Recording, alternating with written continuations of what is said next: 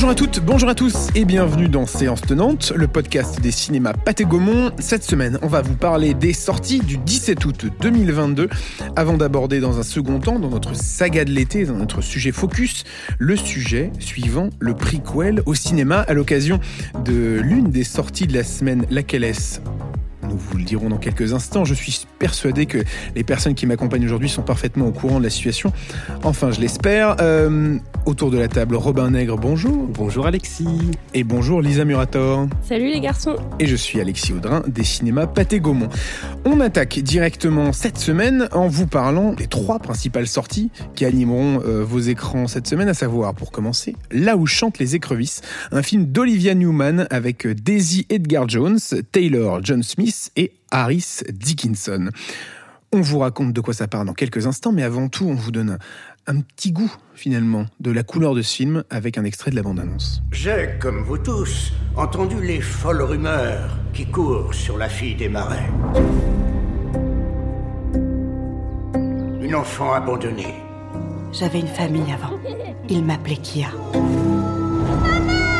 Une petite fille qui a survécu dans les marais toute seule humilié et rejeté. Une petite fille abandonnée. Ah non, c'est pas rigolo. Comment tu rebondis euh, Une vie pas facile, facile euh, pour la fille des marais. Donc on est en Caroline du Nord aux États-Unis. Euh, et ça nous raconte voilà la, jeunesse et la vie de jeune adulte de, ce personnage de Kia, qui est une fille qui voilà vit isolée du reste de, la petite ville dans laquelle elle habite. Et un drame va survenir au, milieu d'une histoire d'amour, au milieu d'un triangle amoureux. Et on ne vous en dévoile pas plus. Il faudra aller découvrir la, la suite des aventures de cette fameuse Kia qui, on le rappelle, n'a pas une vie facile. Euh, au cinéma cette semaine. Alors.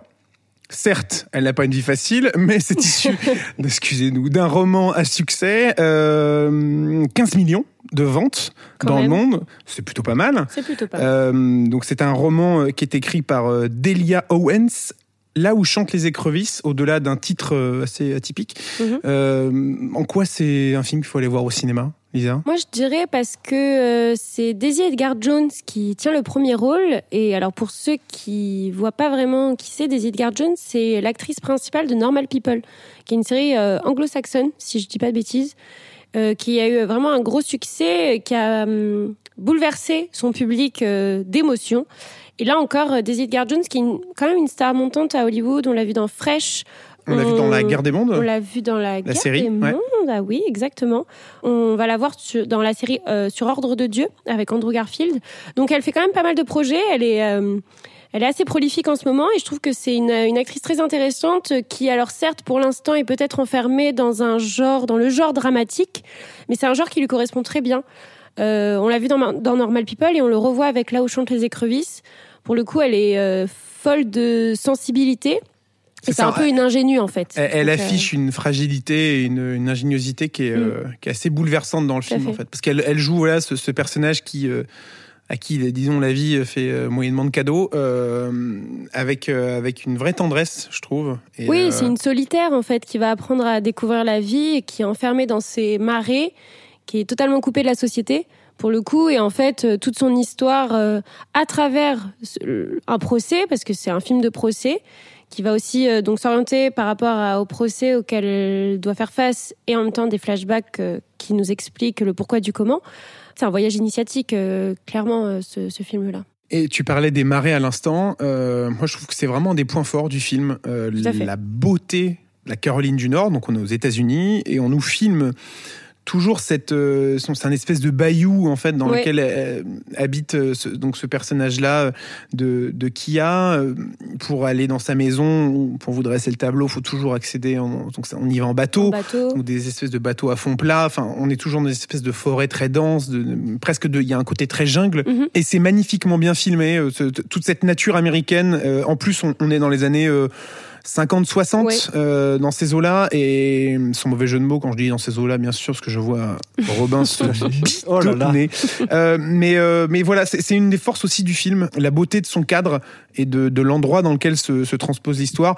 Il y a bien sûr l'aspect pas thriller, mais vraiment film de procès, d'enquête, pour savoir ce qui se passe. De révélation. De... Exactement. Oui, et puis c'est un point de départ assez intéressant qui nous plonge directement dans le film et on a tout de suite envie d'en savoir plus, en fait, sur le personnage et sur bah, qu'est-ce qui s'est passé pour qu'elle se retrouve accusée d'un meurtre. De ce dont elle est accusée, tout à fait, d'un meurtre. De qui? Ah On spoil pas quand on dit ça. Ah, de qui on ne sait pas. C'est un film aussi euh, pour lequel une certaine chanteuse a écrit et composé euh, et mhm. interprété. Bah oui, bah, euh, Tyler Swift, Exactement. qui a fait une musique d'ailleurs qui s'appelle Carolina, donc par rapport à l'état dans lequel se situe l'action. Bien vu. T'as vu perspicace. Ah perspicace quand même. Hein, je, non, alors il a mis sa casquette d'enquêteur, la pipe à la main et le, monocle. C'est. oui, voilà. Bah écoute, petite anecdote. Tyler Swift qui compose une chanson dans la même veine de ses derniers albums euh, très euh, folklorique, très pop, euh, douce, avec une certaine mélancolie. Puis le choix de Taylor Swift, c'est pas non plus anodin parce qu'on parle d'un film de procès, mais c'est aussi une histoire d'amour. Il y a un triangle amoureux, il y a voilà la il y a, y a, ça aussi à, à, mettre en avant. Et moi, justement, ça m'a fait penser à des, des films à la The Notebook, Dear John. Des... En fait, ça m'a un peu fait penser à l'univers de Nicolas Spark, euh, le film. Je trouve que, bon, bah, un peu pour le côté fleur bleue, euh, oui, y a ça aussi. c'est intéressant. Et je soulignerai aussi que dans ce triangle amoureux, il y a Harris Dickinson, qui, euh, à l'instar de euh, Daisy Edgar Jones, est une star montante, je pense, d'Hollywood. On l'a vu dans, euh, pour le grand public dans Kingsman euh, Première Mission, le préquel de mhm. la franchise Kingsman. On, la, on va le voir parce que c'est pas encore sorti, ça a été juste présenté à Cannes et ça a reçu la Palme d'Or dans Sans filtre. Donc je trouve que c'est un acteur euh, très intéressant qui n'a pas forcément en plus un rôle très euh, sympathique dans le film. Donc il arrive à, voilà, offrir quelque chose de nouveau. Là où chantent les écrevisses, c'est un film d'Olivia Newman. On l'a pas précisé, mais c'est produit par euh, Reese Witherspoon. Tout à fait. Au passage, donc avec Daisy Edgar Jones, Taylor John Smith et Harris Dickinson. Au programme également cette semaine dans les cinémas Pathé Gaumont, Vesper Chronicles. Alors c'est Lisa qui va se charger de nous raconter euh, cette histoire. Mais avant ça, on s'écoute quelques secondes de la bande-annonce pour vous donner un petit peu la couleur du film. On se ressemble tellement, toi et moi, Vesper.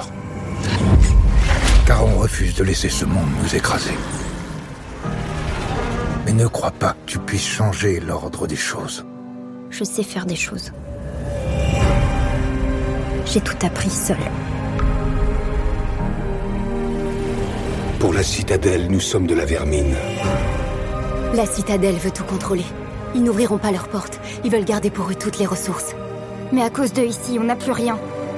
Je dois trouver la clé pour débloquer les graines, les rendre fertiles et mettre fin à la famine. Pour toujours encore une fois. Vaste programme.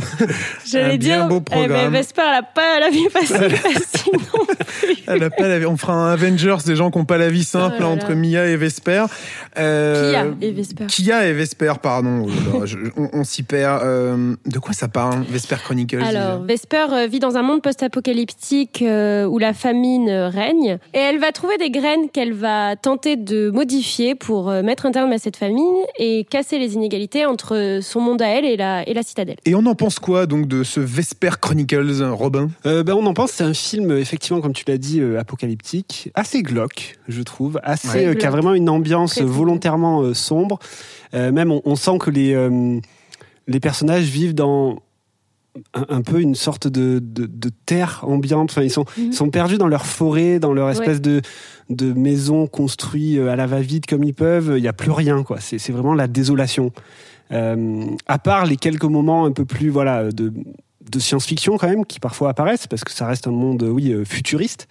Euh, mais donc oui, il y a une ambiance très très morose, très triste, mais qui sert bah, justement à se plonger dans ce que vivent les personnages et dans les inégalités qui vont exister. Oui, c'est ça, c'est ça. Je pense que ce qui fait l'unicité de Vesper Chronicle, c'est vraiment Ouais, comme tu disais, son atmosphère. Ces personnages sont castés d'une certaine manière. Je trouve qu'ils ont un, euh, ils ont un physique particulier, mais qui, qui colle vraiment avec euh, avec euh, l'univers. On dirait vraiment des gens qui sont meurtris, quoi. Oui, ils sont meurtris par tout ce qui s'est passé, par, par l'extinction de l'humanité, quoi. Ouais, c'est ça. Qui essayent de survivre. En fait, c'est des survivants et qui essayent de survivre par tous les moyens qu'ils trouvent.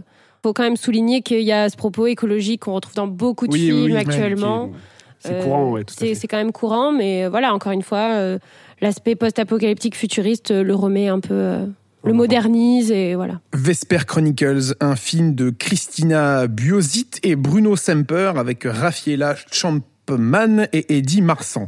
On continue euh, avec une autre, euh, une autre fille qui n'a pas la vie facile non plus. C'est Esther.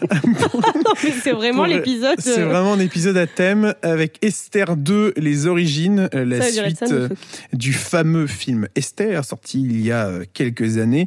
Avant que Robin nous pitche le film, on s'écoute quelques secondes de la bande-annonce. Ne vous trompez pas. Elle ressemble peut-être à une petite fille, mais c'est bien une femme. Elle a un talent exceptionnel pour l'imposture.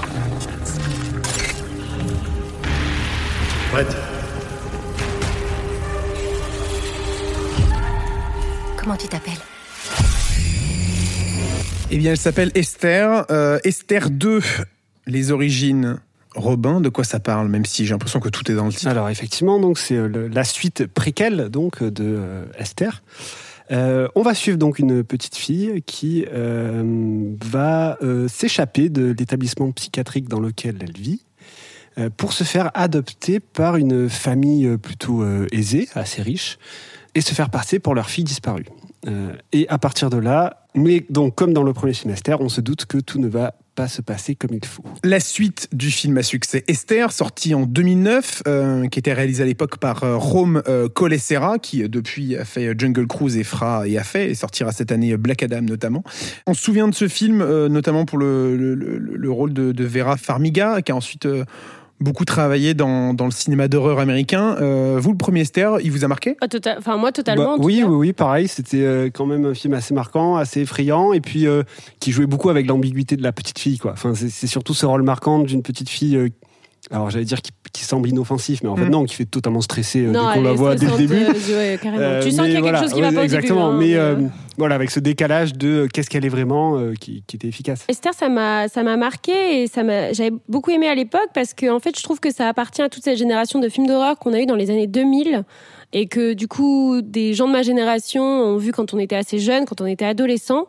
et du coup, c'est vrai que ça m'a marqué pour le coup. Et le voir revenir cette effrayante petite fille au cinéma, euh, ben, ça vaut le détour. Mais donc, petite fille qui est jouée par la même actrice. Ouais, Isabelle Furman, qui reprend son rôle d'Esther qu'elle jouait en 15 2009. Ans, 15 ans après, euh, Qu'elle reprend dans un préquel du premier film. Un exercice de haute voltige.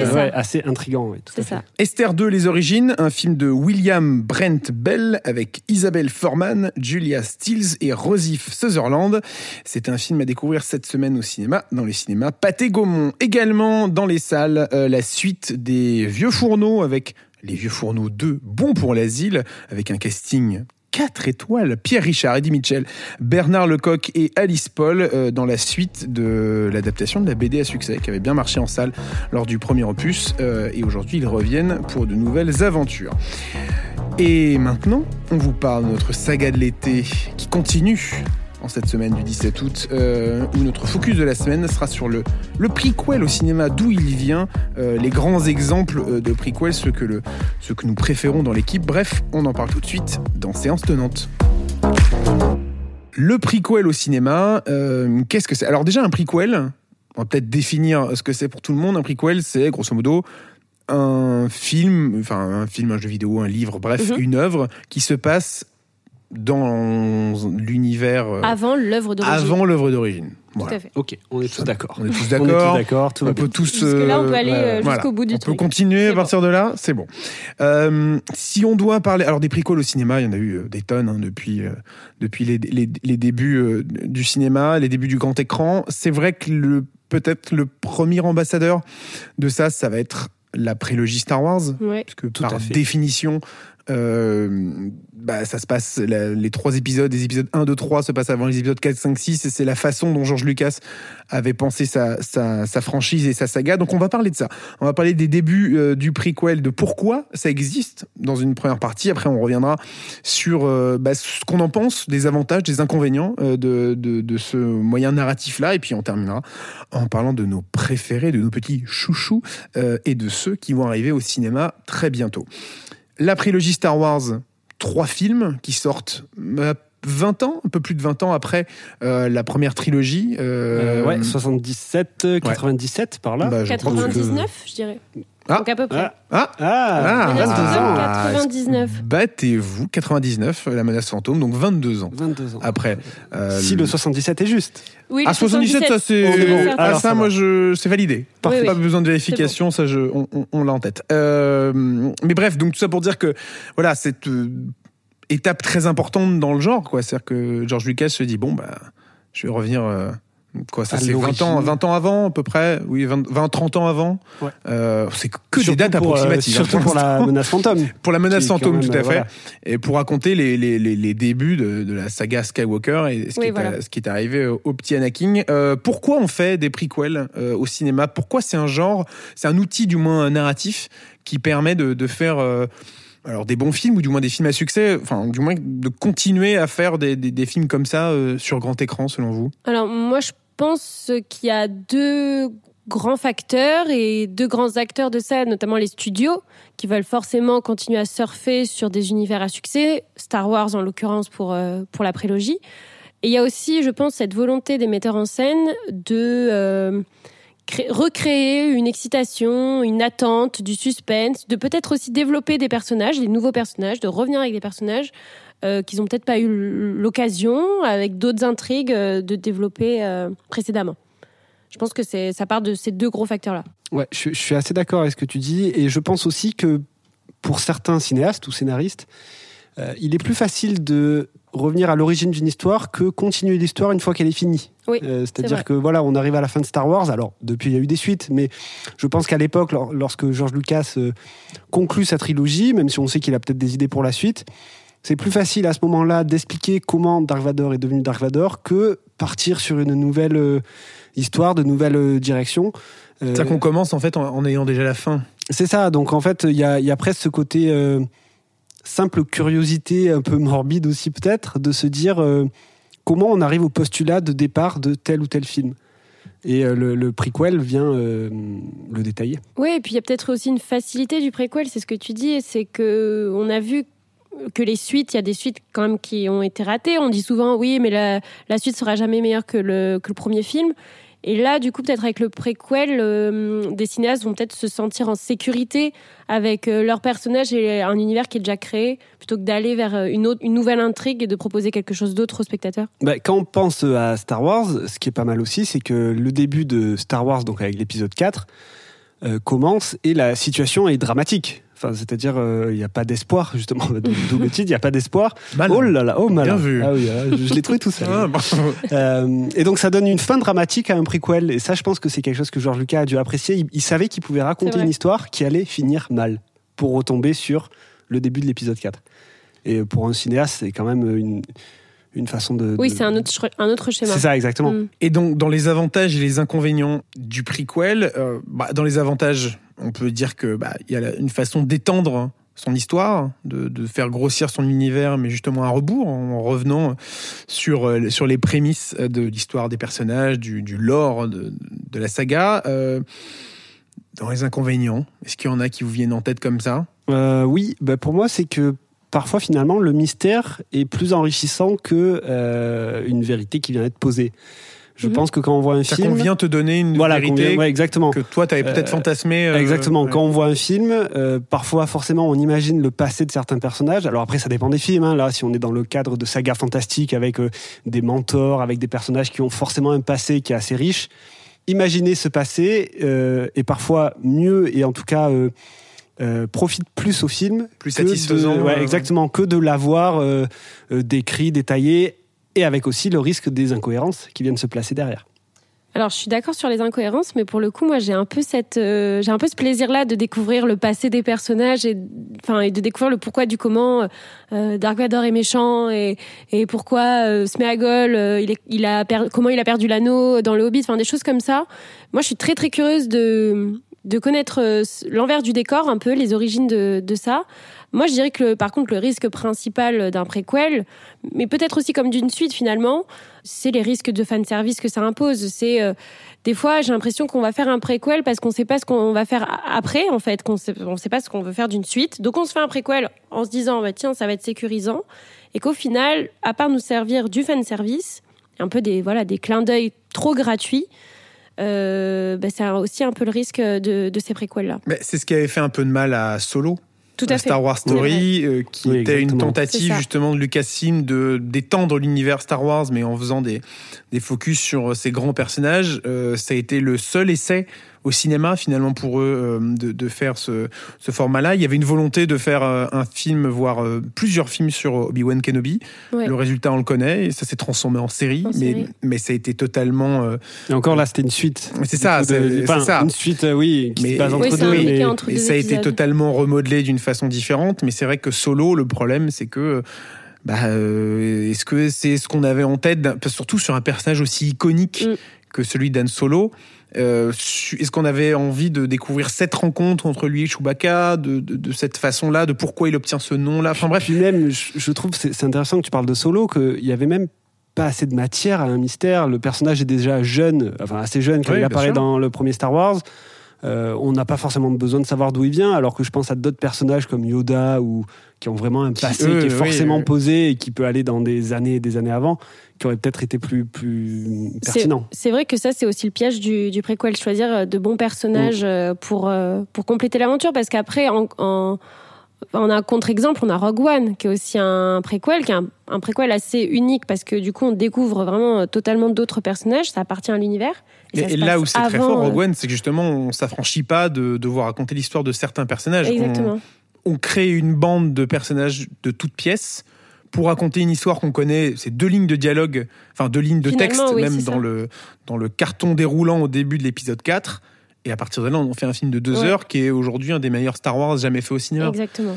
C'est quand même un Donc ouais, challenge. mais c'est pour ça que Star Wars est une franchise, une franchise pardon, assez intéressante. Euh, sur plein d'aspects du cinéma et notamment ça euh, sur la manière de se réinventer, de faire ses suites et de faire ses préquels en fait. Mais hormis Star Wars, il y a beaucoup de franchises qui se sont essayées au genre, surtout depuis quelques années où forcément le, la création de suites, de prequels, de, de sequels, de, et j'en passe, de reboot et j'en passe, de tous les termes et, anglicismes possibles imaginables euh, et, de mise. Mais euh, Marvel est passé par là avec X-Men notamment, X-Men le commencement qui racontait ce qui se passait avant les premiers X-Men sortis au début des années très, 2000. Très bien. Très bien. Mm. Absolument. Euh, la trilogie du Hobbit de Peter Jackson qui se passe donc avant euh, sa trilogie du Seigneur des Anneaux. Euh, il y en a plein comme ça. On peut même dans un. Bon, on a eu les animaux fantastiques. Les animaux fantastiques. Euh, les Mignons, hein, même, mmh. qui était un prequel. L'animation s'y prête aussi. Moche méchant, les, les pingouins de Madagascar. Oui. Tout à fait. Monstre University. Académie. Académie, ah oui, ah, oui c'est vrai, le titre français. Attention, monsieur. Tant pour moi. Euh, Il y a eu Prometheus. Prometheus. Euh, et Alien. Alien Covenant. Et Alien Covenant. Deux prequels de Alien, le huitième passager. bref, donc, ouais, c'est un genre quand même qui est, qui est très très riche, quoi. Euh, et qui touche tous les cinémas. Et qui touche Parce qu'il y a aussi le, cinéma d'horreur qui a eu le droit à ça. Il y a eu Massacre à la tronçonneuse, il y a eu Rec 3, je crois. ensuite, on a les, tout ce qui est euh, dans la saga un petit peu Conjuring, où on voit mmh, des, euh, des objets ou des, voilà, des, des, manifestations un peu de l'horreur. Mmh. Je pense à la poupée Annabelle, par exemple. Et derrière, il y a le prequel sur Annabelle qui arrive. Et ensuite, Annabelle 2, les origines. Donc le prequel du prequel. prequel, donc il y a, la boucle. Le prequel du prequel. Ça devient compliqué. Très compliqué. Tout ça. et d'ailleurs, passons à vos petits chouchous, vos favoris. Quel est le, le, le, prequel vous, qui, vous, euh, qui vous touche le plus? Est-ce qu'il y en a un qui sort du lot et que, que vous auriez envie d'aborder? Eh ben Moi, de ceux dont on vient de parler, notamment, euh, je pense c'est quand même X-Men le commencement, je trouve, qui est un des plus solides euh, parce que c'est totalement un prequel. en même temps, c'est un film à part entière qui se tient et qui vient même ouvrir une nouvelle, une nouvelle trilogie avec de nouveaux personnages. Et il a ce bon rapport de, ne, de dévoiler sans gâcher, qui me plaît beaucoup. Non, ça c'est vrai. Et euh, alors moi, j'aurais... Euh, c'en est un que j'ai vu il y a pas très longtemps, que j'ai vu il y a un an, mais parce que j'avais. Du coup, en fait, ça part d'une série. Mhm. Ils en ont fait un préquel, c'est The Many Saints of Newark, qui en fait raconte les origines euh, des sopranos, des sopranos, enfin mhm. d'un des d'un des mafieux des sopranos, et qui est très intéressant parce qu'en fait, dans la série, on ne le voit jamais parce qu'il a un destin assez sombre. Et du coup, c'était très intéressant de découvrir un nouveau personnage, de replonger dans l'univers des sopranos, de replonger dans une époque euh, dans laquelle les personnages des sopranos ne, font qu'évoquer, ne vivent pas. Euh, tout en voyant des personnages cultes des Sopranos à un âge plus plus jeune. Euh, donc c'était un moi qui suis fan de la série, j'ai redécouvert l'univers et ça m'a ça m'a passionné et j'ai eu aussi un coup de cœur euh, rien à voir pour le coup pour Prometheus pour le coup. D'accord. J'avais beaucoup aimé. Je sais que ça il n'y a pas beaucoup de gens. Hein, je sais que c'est très bizarre, enfin c'est très c'est assez clivant. Clivant voilà de dire ça mais Prometheus m'avait bien charmé. Si tant est qu'on peut être charmé par un alien, mais euh, voilà. Oui, parce que c'est pas vraiment le genre de film non, plus très feel good, quoi. Non, euh, non et moi j'ajouterais bah, Rogue One. Star Wars Story, qui est à mon sens un, qui est un de mes Star Wars préférés. Je trouve qu'il y a une, contrairement à, à, X-Men le commencement que, que j'adore aussi, mais justement comme on le disait tout à l'heure, qui réutilise des personnages qu'on connaît. Là pour le coup Rogue One part d'une feuille quasi blanche et se dit mais comment en fait on fait pour illustrer euh, ce vol de plan de l'étoile noire. Et je trouve que la façon euh, dont ça a été fait, que ce soit les, différentes scènes, parce que c'est un film de casse au final, mhm. les scènes d'infiltration, de combat, toute la fin, la, dernière demi-heure, c'est qui a alors en plus qu'un un passé euh, assez enfin compliqué. Assez trouble comme film, puisqu'il y a eu des reshoots, elle a été retournée cette fin, donc on ne sait pas exactement ce qui s'est passé, mais le fait est que le résultat final qu'on connaît, qui est sorti au cinéma et qu'on peut voir encore aujourd'hui, euh, c'est une scène finale incroyable de course-poursuite avec des vaisseaux, ce qui se passe en même temps sur, euh, sur les plages de, de cette planète paradisiaque, euh, dans les, et en même temps dans les, dans les bâtiments de l'Empire, et avec la flotte de la rébellion qui se bat dans l'espace juste au-dessus, et Dark Vador qui débaroule. Enfin, c'est un film quand même, euh, voilà. Donc, Mais c'est très bien construit. C'est ultra bien construit. Il y a une musique euh, magistrale de Michael Giacchino, encore une fois. Euh, et toujours. Est-ce que tu aimes bien Michael Giacchino C'est un compositeur de musique de film que j'apprécie. me semble. Et que je cite un épisode sur deux. c'est contractuel. mais voilà, moi, ça serait, ça serait Rogue One, A Star Wars Story, qui est mon petit, mon petit chouchou, je pense les prequels. C'est un genre qui va continuer au cinéma, avec notamment Wonka, qui sortira l'année prochaine avec Timothée Chalamet, un prequel euh, du roman de Charlie et la chocolaterie, réalisé par Paul King, le réalisateur des deux films Paddington. Et on aura aussi une suite à Hunger Games, enfin une suite, un prequel. Bah un prequel, donc qui est sorti en livre euh, il y a pas longtemps, il y a quelques mois. Euh, et qui va déjà être adapté au cinéma, donc euh, la balade du serpent et de l'oiseau moqueur, si je ne me trompe pas. Chanteur. Ah, il s'est trompé. Il est ah, si fier de lui. C'est foutu. C'est foutu. Il était si fier de lui. Euh, donc prequel qui va venir, je crois, 70 ans à peu près avant l'histoire d'Hunger Games et compter ben, les les origines de Snow Ouais, les origines de Snow et euh, une des premières éditions justement des, des, jeux de la fin. Et on termine ainsi ce nouvel épisode de Séance Tenante dédié aux sorties du 17 août 2022 sur lesquelles nous allons d'ailleurs revenir tout de suite. On retrouve à l'affiche au cinéma sur grand écran cette semaine Là où chantent les écrevisses, un film de Olivia Newman avec Daisy Edgar Jones et Harris Dickinson. Pourquoi faut-il aller voir ce film? Lisa. Pour euh, Daisy Edgar Jones, qui nous rappelle du normal people, qui est sensible et une belle ingénue, euh, très forte. Et j'ajouterais pour euh, la beauté du paysage et du cadre, la photo de ce film qui est très réussi. Et pourquoi faut-il aller voir Vesper Chronicles, Lisa Pour les décors, l'atmosphère post-apocalyptique. Et Robin? Ça va un peu aller dans le même sens, mais pour l'ambiance très glauque du film. Et enfin, Esther 2, les origines. Pourquoi faut-il se rendre en salle pour aller le voir? Lisa. Je dirais pour le retour d'Isabelle Furman euh, dans ce rôle culte finalement. Euh, et pour moi, je dirais, ben, comme euh, on a parlé tout à l'heure, revenir avec un prequel aux origines d'un mal qu'on a pu voir plus jeune. Parfait.